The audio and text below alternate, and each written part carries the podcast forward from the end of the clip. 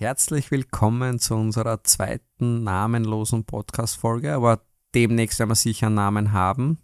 Ähm, das Jahr 2022 war ja im Zeichen von zwei großen Sprüngen, wenn man so möchte. Das eine war das zehnjährige Jubiläum von Felix Baumgartner und seinem Stratus-Projekt. Aber ich glaube, der noch größere Sprung war definitiv der von Matthias Stelzmüller wie er auf der Reichsbrücke gelandet ist und ich war ja da live dabei bei dem Event und habe halt gesehen, wie die Autofahrer teilweise reagiert haben, wie die Brücke gesperrt worden ist, äh, teilweise sehr positiv ja, und haben die gefeiert, äh, teilweise natürlich auch schimpfend, logischerweise. Aber wie bist du eigentlich auf diese Idee gekommen, ja, in Wien mit dem Fallschirm irgendwo zu landen? Danke erstmal fürs Tiefstapeln. also mal vorweg, ich vergleiche das Projekt nicht mit dem Stratossprung, das war schon eine andere Liga und eine andere Welt. Aber ja, wie bin Man ich muss auf, groß denken im Leben. Muss groß denken. Ja, na, wie bin ich auf die Idee gekommen? Im Prinzip war mal die Ursprungsidee, dass ich mit den Inlandsgates eine komplette Reise auf Skates machen wollte. Also von mir daheim zum Flughafen Wien, dort in eine Auermaschine einsteigen, natürlich übers Rollfeld rollen. Dann habe ich mir damals gedacht, nach Berlin-Tegel fliegen, weil super Flugplatz in der Stadt. Die Stadt mit Skates anschauen, am Abend wieder Heimfliegen mit den Inlandsgates, Heimskaten vom Flugplatz. Ich komme um Mitternacht an, um herzuzeigen und den Leuten ein Gefühl zu geben, was man in 24 Stunden auf Skates erleben kann, was sonst, sage ich jetzt mal, normal bei BDS einfach unmöglich ist. Ähm, hat sich dann ein bisschen schwierig schon gestaltet, damals mit den Genehmigungen, bei weitem nicht so schwierig wie die Reichsbrücke, aber schwierig. Und irgendwann ist dann der Didi Bammer von Globair auf mich zugegangen und gesagt, hey, mach das bei uns am Flughafen in Budweis die Idee hat sich dadurch weiterentwickelt und er hat dann mal gesagt, naja, cool, ich kann bei einem bis auf die Startbahn rollen und dort noch in den Flieger reinspringen, wenn der schon Gas gibt und dann übergebe ich im Flieger an einen Red Bull Fallschirmspringer, der hupft dann raus und dann soll ich wieder quasi, wenn der vor der Stadt landet, übergibt er wieder an mich und ich zeige die Stadt her. Und da habe ich mir dann gedacht, naja, aber eigentlich an einen anderen Fallschirmspringer übergeben das werde ich selber auch zusammenbringen, habe deswegen dann mit dem Fallschirmspringen begonnen. Und wie ich gemerkt habe, okay, das könnte funktionieren, habe ich mir irgendwann mal gedacht, na eigentlich ist, jetzt habe ich schon so viel rein investiert dafür, das Boot, es zu klein, wenn, dann muss das richtig knallen, nehmen wir Wien, nehmen wir die Reichsbrücke. So also war gleich immer der Reichsbrücke der Favorite? Ab dem Zeitpunkt dann, ja, also eigentlich war die, die Variante, wo die Idee gewachsen ist, und ich finde das ja auch ganz spannend, wie es diesen einen Traum gibt und wie sich dieser Traum dann weiterentwickelt und man schafft dann vielleicht wieder irgendein Level, es wird was möglich und man lernt dadurch vielleicht wieder nochmal eine, eine Schiene größer zu träumen. Ist auch gefährlich, habe ich gemerkt in der Sportkarriere, weil da werden die Träume auch immer größer, man will mal Nachwuchsmeister werden, dann vielleicht Staatsmeister, dann erreicht man diese ganzen Ziele, dann will man bei Europameisterschaften teilnehmen, bei Weltmeisterschaften Olympia. teilnehmen, bei Olympia und irgendwann zerbricht man dann vielleicht auch an so einem Traum. Aber auch eine gute Erfahrung. Vor allem, darauf komme ich dann später nochmal zurück, wo mir diese Olympia-Erfahrung dann in den Tagen vor dem Sprung, glaube ich, nochmal die nötigen Prozent gegeben hat, um jetzt nicht nochmal abzuwarten. Aber ja, jedenfalls so ist diese Idee entstanden auf, der, auf die Reichsbrücke zu landen. Und das Ganze hat aber auch einen, einen gewissen Sinn, weil im Prinzip möchte ich mit den Inlandsgates und mit meinem Projekt Skate the World Städte und Länder aus einem anderen Blickwinkel herzeigen und vor allem da bei den Leuten im Kopf mentale Barrieren abbauen. Und ich möchte vor allem gerade Länder bereisen, die besonders exotisch für uns sind, wie, ich weiß jetzt nicht, Äthiopien, Vietnam, Gambia. Dort, wo man vielleicht nicht einen Inlandsgate erwarten würde und wo man vielleicht auch ein bisschen Hemmungen hat oder Ängste hat, wie, gefährlich es ist in einem, so, einem, so einem Land, kann ich mich dort frei auf der Straße bewegen. Und ich glaube, da kann man so viel positive Eindrücke jetzt schon herzeigen mit den Inlandsgates. Und ich hatte aber dann irgendwann mal das Ziel oder den Wunsch, meine eigene Heimatstadt Wien herzuzeigen auch aus einem anderen Blickwinkel. Und ich glaube, den Blickwinkel, den wir da gegeben der, der haben. Der war definitiv grandios. aus dem Helikopter raus vom Thomas Morgenstern und dann auf die Reichsbrücke zuzurasen. Das ist mal wirklich ein ganz eigener Blickwinkel. Und man muss aber sagen, das sind halt jetzt nur dann für den echten Werbefilm, wären das die ersten, oder Kurzfilm wären das die ersten, ersten Sekunden. Und das restliche Video dreht sich ums Skaten quer durch Wien, wo wir viel von den Charaktereigenschaften einbauen werden und man ja Wien aus einem anderen Blickwinkel sehen wird. Ich bin schon sehr gespannt auf das Video. Also die, den ersten Teil dem Sprung habe ich ja schon gesehen. Grandiose Aufnahmen. Gibt ja nicht viele Menschen, die die Möglichkeit haben, quasi mit dem Fallschirm über Wien abzuspringen. Ähm, jetzt hast du die Idee gehabt, äh, ab wann war das dann irgendwie konkret? Weil ich meine, die Fallschirmspringer-Ausbildung dauert ja Zeit. Da muss er natürlich Erfahrungen auch sammeln. Du kannst ja nicht sagen, okay, jetzt bin ich fertig mit Fallschirmsprung-Ausbildung, habe meine, weiß ich nicht, 20, 30 Sprünge und jetzt hupfe ich gleich auf die Reichsbrücke. Mhm. Also wie lange hat das eigentlich gedauert, das dann umzusetzen, das Projekt tatsächlich? Weil das ist ja da immer so das Thema, die meisten Leute glauben immer, ja, jetzt machst du einen Tauchgang und bist der Weltrekordhalter, aber was da eigentlich dahinter steckt. Ja, also für Nordpol habe ich braucht zwölf Jahre, um diesen Traum zu mhm. realisieren. Mhm. Ja, die glauben immer, das geht alles immer so schnell und leicht. Ja, also manchmal dauert es ja wirklich Jahre über Jahre, bis du dann sowas eigentlich machst, was halt die Leute dann in ein paar Sekunden sehen. Ne? Mhm. Also die Idee dafür jetzt wirklich explizit Fallschirmsprung und mit Skates vor Landen ist jetzt mehr als vier Jahre her, wo ich mit dem Fallschirmspringen begonnen habe und ich mir damals dachte, naja, wie viel werde ich brauchen? Und 20, 30 Sprünge, dann wird das schon hinhauen. Und habe dann gemerkt, also es, es, hätte auch funktioniert, aber in einem anderen Rahmen. Man springt da mit einer größeren Schirmgröße, man kommt relativ gerade runter und das wollte ich auch nicht. Ich wollte schon, dass das, dass das noch gleich ausschaut und man kommt dann auch sukzessive auf immer mehr Challenges drauf, weil beim Fallschirmspringen und so wie auch jedes Flugzeug landet man immer gegen den Wind. Weil wenn man mit dem Wind landet, wird eine Landung halt tendenziell, tendenziell schneller. Je stärker der Wind, ähm, habe ich gemerkt, nicht ähm, proportional zum Wind schneller, sondern gefühlt exponentiell schneller. Wir hatten da Landungen mit den Inlandsgates, also ich habe jetzt meine gut 300 Sprünge gemacht, habe eine kleinere Schirmgröße dann gewählt, hat mich die Firma Paratec sehr unterstützt, die falschen Firma und hat mich da beraten und wirklich auch mit mir wirklich trainierter Stefan Schöder in Deutschland hat sich da quasi aufgeopfert cool. und, und sich das angetan mit mir. Ist ja immer wichtig, dass man Unterstützer hat, ne, bei so einem Absolut, Projekt. absolut. Und ich war vor allem überrascht in dem Fall, weil ich, ich habe in der Fallschirm-Community zwei, drei Leuten von dem Projekt erzählt. Weil ich relativ schnell gemerkt habe, dass gerade dort, ja, wer bist du überhaupt? Der macht, der hat jetzt da zehn Sprünge gemacht und redet von solchen Sachen. Dann kommt natürlich auch wieder der Neid, dann die Missgunst. Eh klar, man kennt es. Umso überraschter war ich dann, wie ich mit der Fallschirmfirma gesprochen habe. Da hat mich der Mike Riebernick hinvermittelt, ein Red Bull Fallschirmspringer, der an die Idee geglaubt hat und einer der Eingeweihten war, der ist auch ähm, bei uns in Wiener Neustadt der, sage ich jetzt mal, Rigger, der die Fallschirme packt, die Reserven packt und sich kümmert, dass das Material passt. Und der hat gesagt, red mal mit Paratec, weil ich habe gesagt, ich brauche einen gebrandeten Schirm. Und der hat mich dort weiter empfohlen und ich glaube, sonst hätte Paratec wahrscheinlich eh gar nicht mit mir geredet, weil die Schirmgröße für die Sprunganzahl, die ich habe, auch schon sehr klein ist und da reden wir noch nicht von, ich möchte mit dem Wind landen.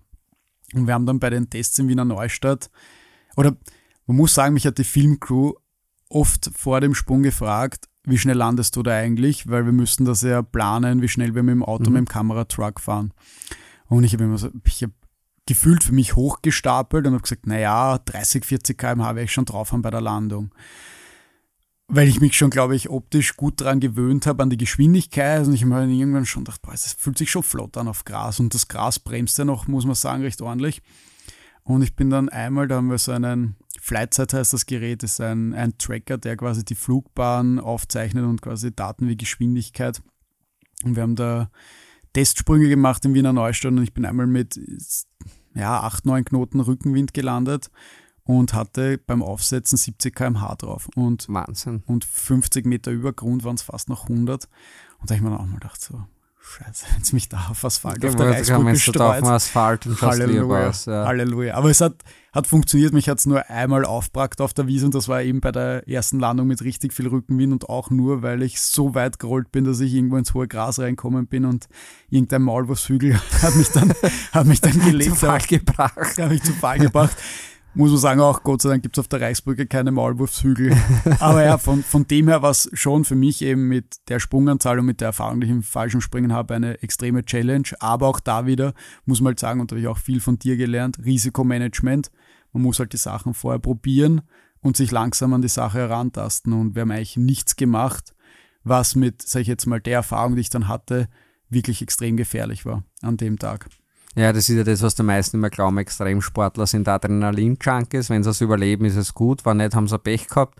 Aber das ist ja nicht die Idee dahinter. Mhm. Ja, wir wollen ja nicht mit unserem Leben spielen, sondern wir wollen ja was zeigen, dass es funktioniert und wir wollen natürlich dann auch den Rum genießen und nicht irgendwo dann im Sarg äh, herumliegen. Ja. Genau. Also das macht ja überhaupt keinen Sinn, diese Einstellung. Genau, vor allem, da muss man halt sagen, die Detailarbeit war fast schon absurd. Also wir haben da Flugbahnen ausgerechnet und Szenarien, was wenn der, der Wind aus der Richtung kommt, aus der Richtung kommt, also wirklich aufs Grad. Ich bin dort alles durchgegangen. Ich bin, glaube ich, mit den Inline-Skates jeden zweiten Tag, wenn es auch nur irgendwie schön war, zur Brücke geskatet, auch wenn es nicht so schön war und habe mich dort hingestellt und versucht, einfach, sage ich jetzt mal, die Kulisse wahrzunehmen, zu schauen wirklich, wie, wie viel Platz ist zu den Laternen, wie einfach ein, ein Gefühl zu bekommen für die Location. Und ich war dort eigentlich, ich sage jetzt mal, in den letzten zwei Jahren wahrscheinlich sicher 200 Mal, habe mich dort hingestellt und bin einfach immer dort gestanden und habe mir das angeschaut, habe den Asphalt angeschaut, bin die Brücke abgegangen, habe geschaut, wo könnte ein Loch sein, wo könnte irgendein Problem sein oder irgendwas, was auf mich zukommt, was vielleicht nicht so günstig ist. Und ja, ja aber also, da sieht man schon, wie wichtig das ist, mh. eben, dass du da wirklich ein Gefühl dafür kriegst und da sieht man aber auch, wie viel Leidenschaft da drin steckt in dem Projekt, wie viel mh. Herzblut da drin steckt und wie genau man sich vorbereiten muss. Also ich bin ja davon felsenfest überzeugt, je besser die Vorbereitung, desto besser wird das Ergebnis sein, ja, weil je besser du dich vorbereitest, desto besser ist dein Selbstvertrauen, dein Selbstbewusstsein mhm. und desto weniger ist auch wahrscheinlich die Wahrscheinlichkeit, dass etwas Negatives dann auch passiert eben. Mhm. Ne? Da war das Spannende, mich haben am Flugplatz und danach haben wir Piloten angeschaut und so, boah, geil und boah, ich würde das, ich bin auch falsch im Springen, ich würde das auch gerne mal machen, wie, wie, wie kriegt man da die Genehmigung, wie lange hast du das gemacht?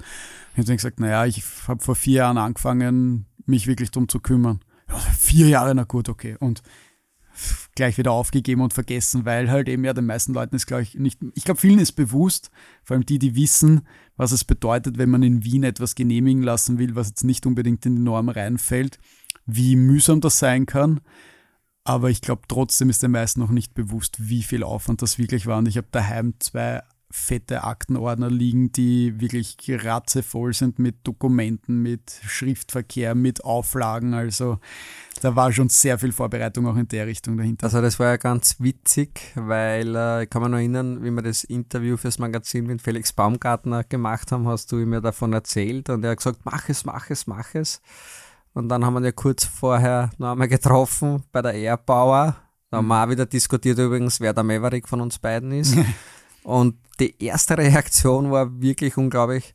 Was wirklich, du hast es geschafft, diese sechsspurige Brücke zu sperren. Die Genehmigung, ja. ja. Also, dass du die Genehmigung mhm. überhaupt dafür kriegst. Also, da sieht man halt auch schon, wie Profis mhm. darüber denken und, und das einschätzen können, eigentlich, was er dann Normalsterblich jetzt wahrscheinlich gar nicht so am Radar hat. Er denkt so, okay, der hupft da runter, landet. Ja. ja. Aber ab dem Zeitpunkt, wo für dich klar war, du willst dieses Projekt jetzt machen, musst du ja dann in die konkrete Planung gehen quasi und eben mhm. Bewilligung einholen, Brücke sperren und und mhm. und.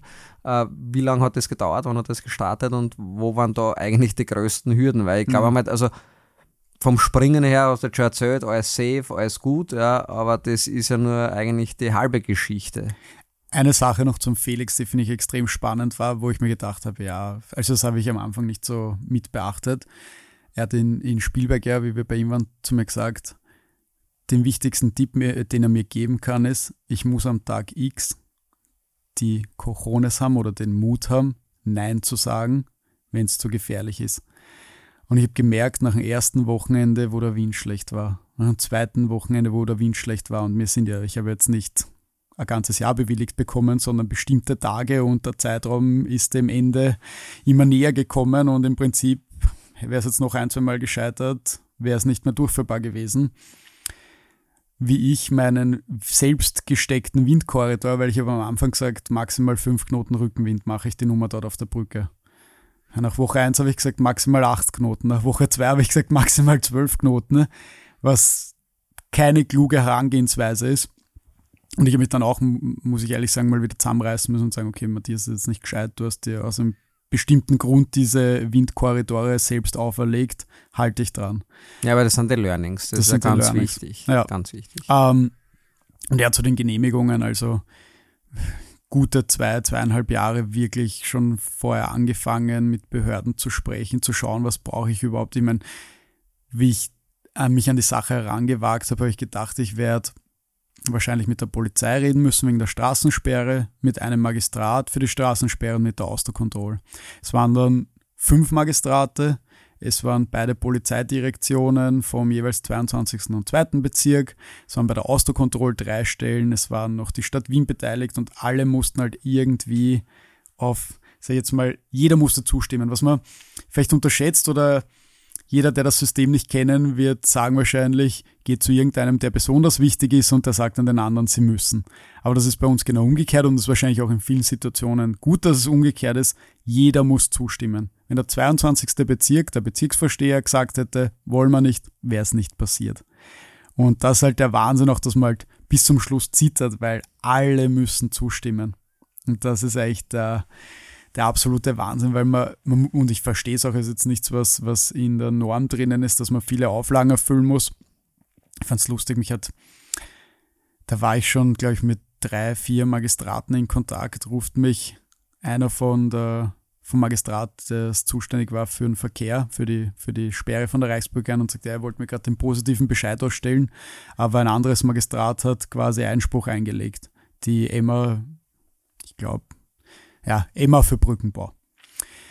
Ich sagte, aha, warum, was wollen die von mir? Die Brücke steht schon sinngemäß. Hat er gesagt, naja, ähm, da muss man auch noch eine quasi Beweisaufnahme machen, weil was, wenn ich die Brücke beschädige, wo ich mir auch noch gedacht habe. Wenn, wenn du quasi mit, ohne Fallschirm eindetonierst in die Brücke und die Reichsbrücke beschädigst, dass du dann quasi für diesen Schaden dann aufkommst. Genau. Das war unglaublich, oder? Also, dass der kleine Matthias Stelzmüller die große Reichsbrücke demoliert, wenn ich, weil der ich, Fallschirm nicht aufgeht. Ich meine, das ist schon eine geile Vorstellung. Wenn, wenn ja. ich die beschädige, reden wir über andere Probleme. Und selbst wenn der Fallschirm nicht aufgegangen wäre, die Reichsbrücke wäre nicht kaputt gewesen, glaube ich. Ich vermutlich schon. Aber auch dafür muss man sagen, das ist alles abgesichert. Fallschirmspringen, man hat einen Reserveschirm drinnen, man hat einen, eine Sprengkapsel drinnen, die den Reserveschirm selbst auslösen würde ab einer gewissen Höhe. Es sind diese Sachen abgesichert und es wäre auch dumm, das nicht zu machen ganz und zu genau, versuchen, ganz, genau, ganz wichtig. alles abzusichern. Und klar, man kommt immer auf Sachen drauf, die man nicht bedacht hat, vor allem je näher es dem Projekt kommt. Und es gibt immer ein paar Prozent, die man nicht berücksichtigen kann. Und das ist halt das Restrisiko, das bleibt. Mit dem muss man mit dem muss man leben, aber Leben bedeutet Risiko und wer nicht bereit ist, ein gewisses Risiko einzugehen, wird auch nirgendwo hinkommen. Das Risiko muss halt in Relation stehen zum genau Output. So.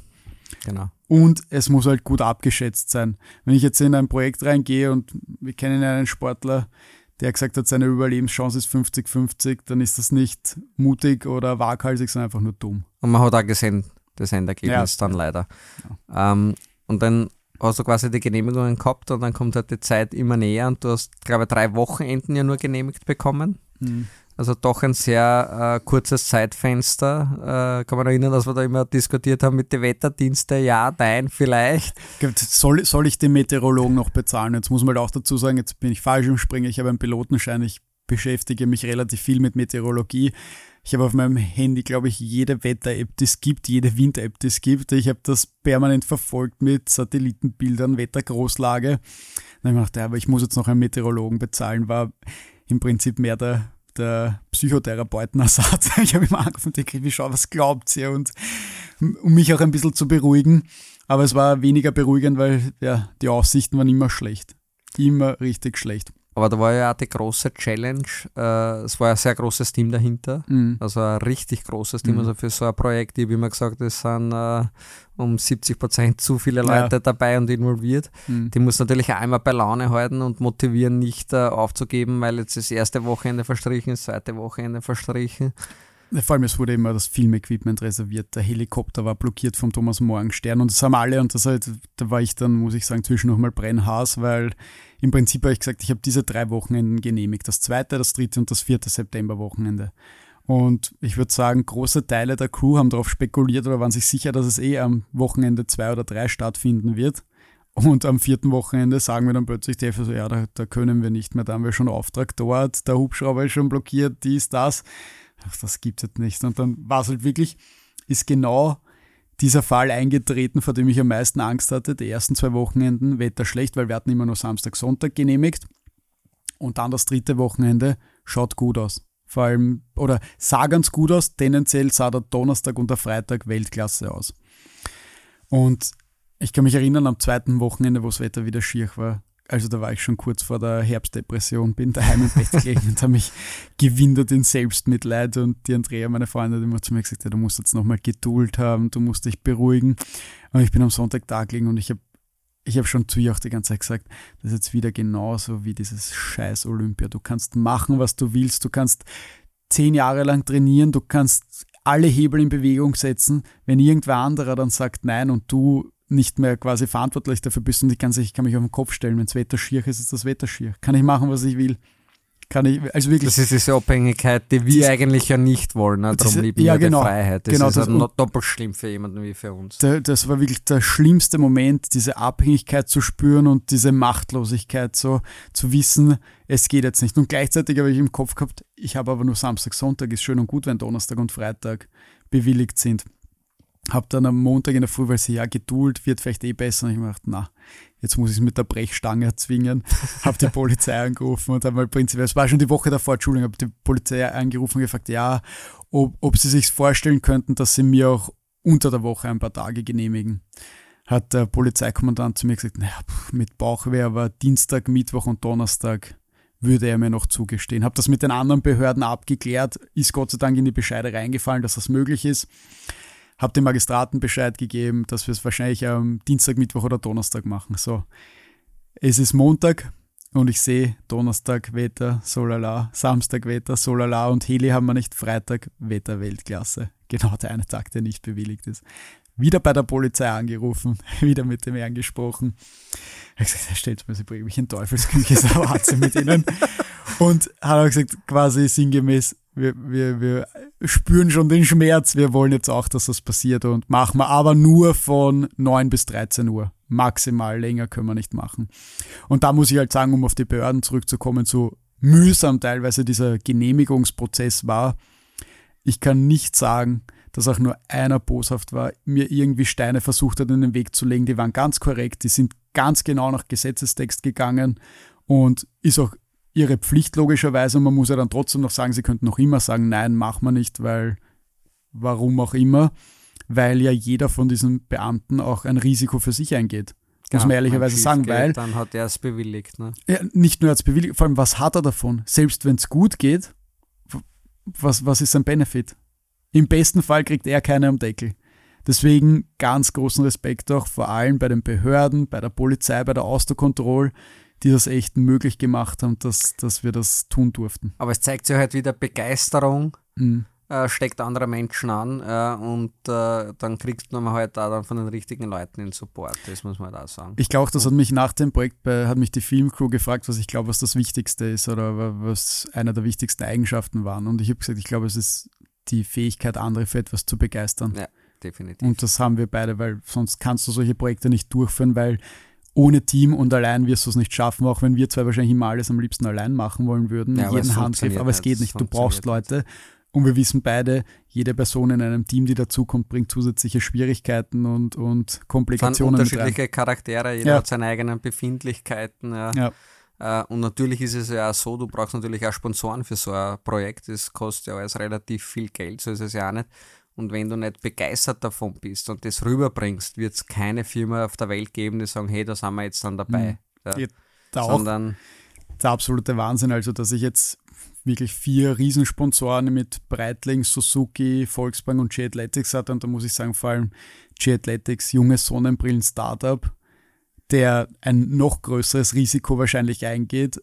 Und wirklich, ich meine, der hat mich echt sehr gleichwertig gesponsert mit allen anderen Sponsoren und G-Athletics und Breitling und Volksbank und Suzuki, dass die quasi auf einer Ebene mehr oder weniger sind, ist schon was Besonderes und deswegen, ich schulde allen von denen sehr viel, würde ich sagen. Also die haben viel, die, sagen wir so, die haben viel, sind viel Risiko eingegangen, aber ich glaube, der Risiko belohnt wurde auch belohnt. Genau, das Ja. muss man damals sagen. Also, also ich habe die Erfahrung einmal gemacht, das muss immer eine Win-Win-Situation Ja. sein für beide Seiten.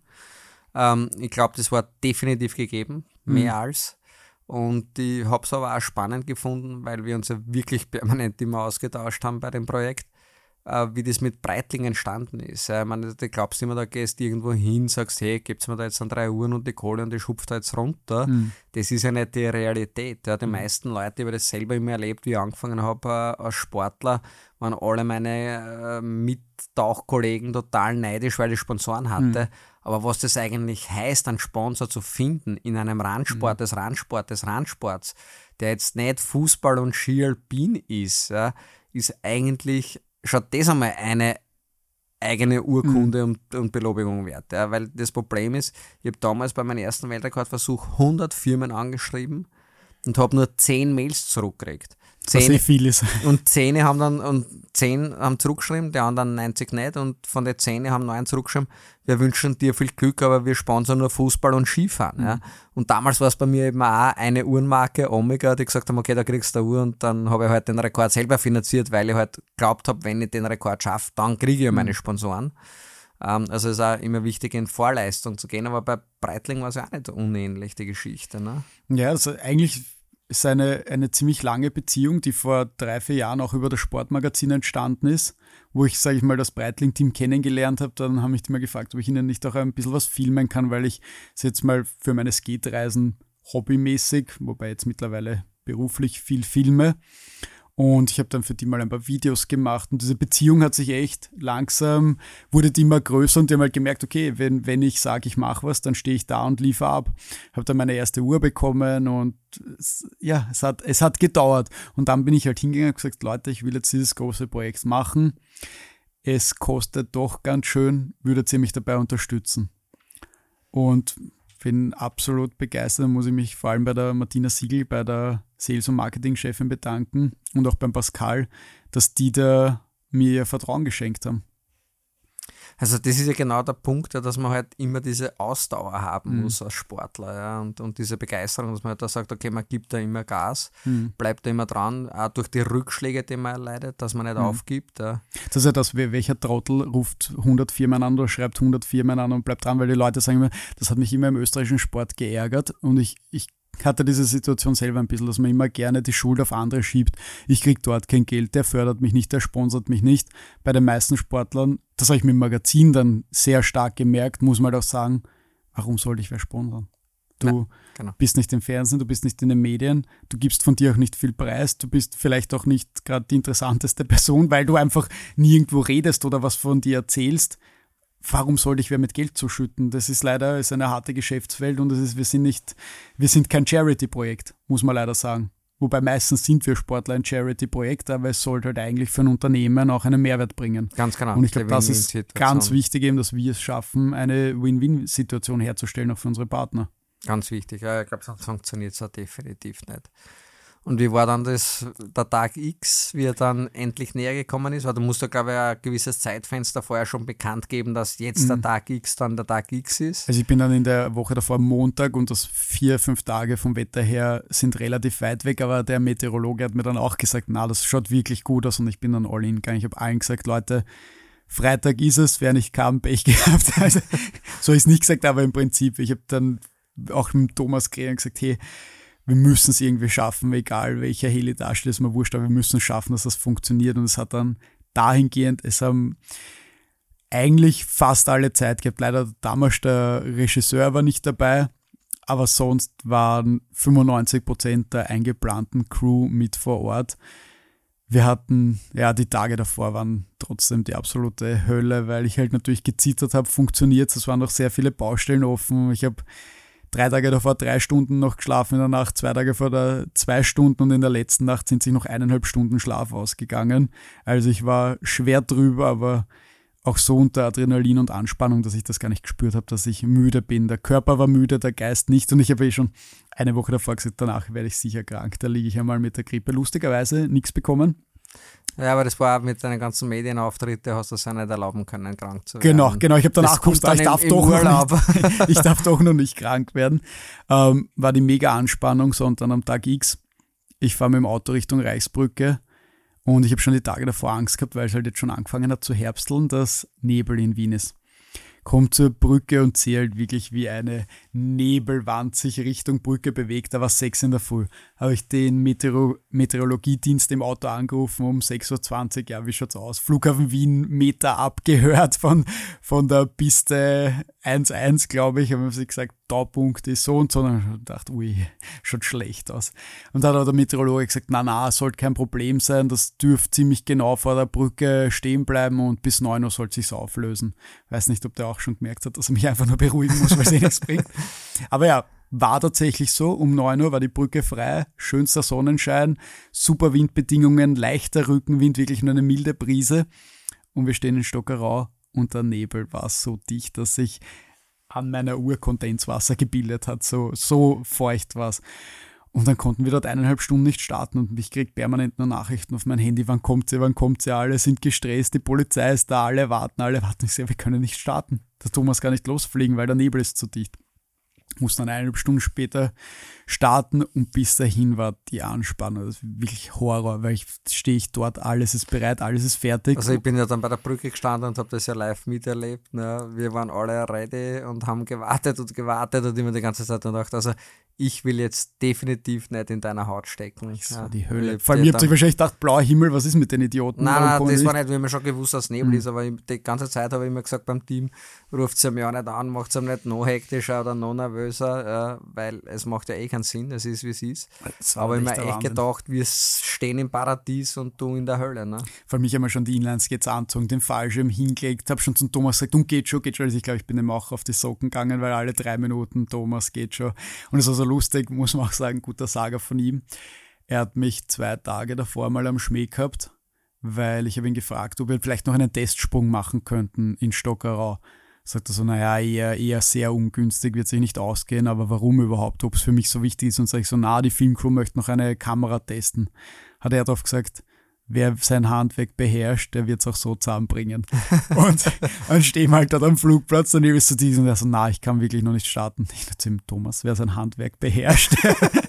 Haben wir beide gelacht, weil wir uns, wir wissen beide in der Luftfahrt, mit solchen Bedingungen spielt man nicht und man muss abwarten. Aber für mich der absolute Horror. Dann sind wir in den Heli eingestiegen und wie der den Motor angeworfen hat und wir losgestartet sind, nicht gemerkt haben, okay, jetzt, jetzt, jetzt kann eigentlich raus. nichts mehr passieren. Okay, die Ausdruckkontrolle kann uns noch zurückschicken, aber ich habe dann am Höhenmesser gesehen, weil wir wussten auch nicht, kriegen wir 2000 Meter Freigabe, 3000 Meter Freigabe. Natürlich habe ich mir gewünscht 4000, aber es war unrealistisch eigentlich. Und dass wir uns dann Richtung 4000 Meter bewegen, Thomas zeigt mir, wir haben die Freigabe, kein Problem. Also da war gar nicht mehr, ich kann sagen, groß Anspannung da, sondern es war eine, eine gesunde Nervosität, und es war so eine Vorfreude, weil ich wusste, wenn ich jetzt raushupfe, das kann man nie wieder wer wegnehmen. Ja, ja. Und wenn es nur ein Sprung wird, egal was passiert, ich habe es gemacht und mir kann das niemand mehr wegnehmen, dass ich das geschafft habe. Und eben, weil ich so Angst hatte und ich habe ihm zu Andrea die ganze Zeit schon gesagt, am Wochenende davor, das ist jetzt wieder genau wie bei Olympia und in dem Moment ist es geil. Ich habe das jetzt geschafft und für mich, ich muss sagen, viel mehr Stellenwert jetzt schon gehabt, als es als bei Olympia vielleicht sogar eine Medaille zu gewinnen, weil es so einzigartig war, das Projekt, und ich so viel Zeit investiert habe. Und ich muss auch sagen, ganz ehrlich, die ganze Shorttrack-Karriere, ohne der wäre das alles nicht möglich gewesen. Auch dieses Scheitern bei Olympia wäre vielleicht, hätte hätt mir vielleicht nicht die Möglichkeit gegeben, da jetzt durchzubeißen und das durchzuziehen. Also von dem her hat auch dieses Scheitern sehr viel gebracht, was mich natürlich damals, Anfang 20, war das für mich auch der absolute Horror, weil der große Traum, für den man zehn Jahre hinarbeitet und dann zerbricht man dran. Und jetzt aber hat das vielleicht nochmal die zusätzlichen Prozent gegeben, nicht schlafen zu gehen, sondern dran zu hackeln, dass das irgendwie funktioniert. Ja, aber da sieht man halt auch, dass Niederlagen eigentlich ja nichts Negatives ist, wenn man seine Learnings draus mhm. zieht. Mhm.